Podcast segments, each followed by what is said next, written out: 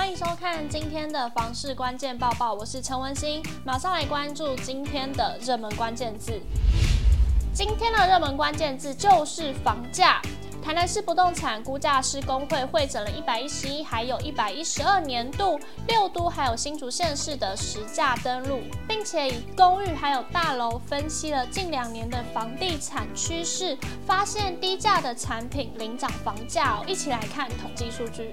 台南市不动产估价师公会以台北市三千万元、新北两千万元、其他五都一千五百万元作为中阶房价分隔线，其中中阶房价以内年涨幅四点七一趴，中阶房价以上涨幅也有二点九四趴。该统计数据显示，七都中阶房价以内的交易。成交量缩了百分之十九点零三，房价年涨百分之四点七一，平均房价由每平二十八点三二万元上涨到了一百一十二年的二十九点六五万元。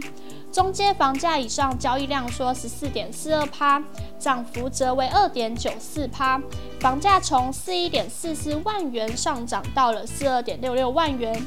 去年若购置中介房价以内住宅，以三十坪换算，等于较一百一十一年多花了三九点九万元。长兴不动产估价师联合事务所副所长林涵瑜分析，一百一十二年低总价市场交易量减少近两成，但单价却比高总价市场涨多，可见小宅当道，郊区房市升温。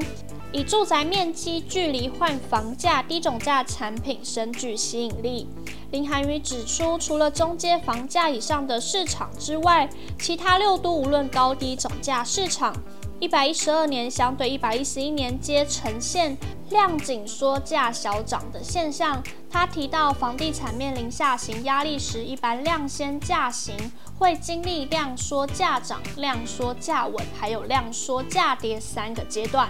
一百一十二年房市投资退场，自住谨慎，形成量缩格局。未来一年是否会再进一步量缩，形成价跌尚不明确。且前几年预售屋房价远高于成屋，未来这些高成本的预售屋进入成屋市场，势必在引发地区的价量拉锯。以上就是今天的节目内容，感谢您的收看，我们下次再见。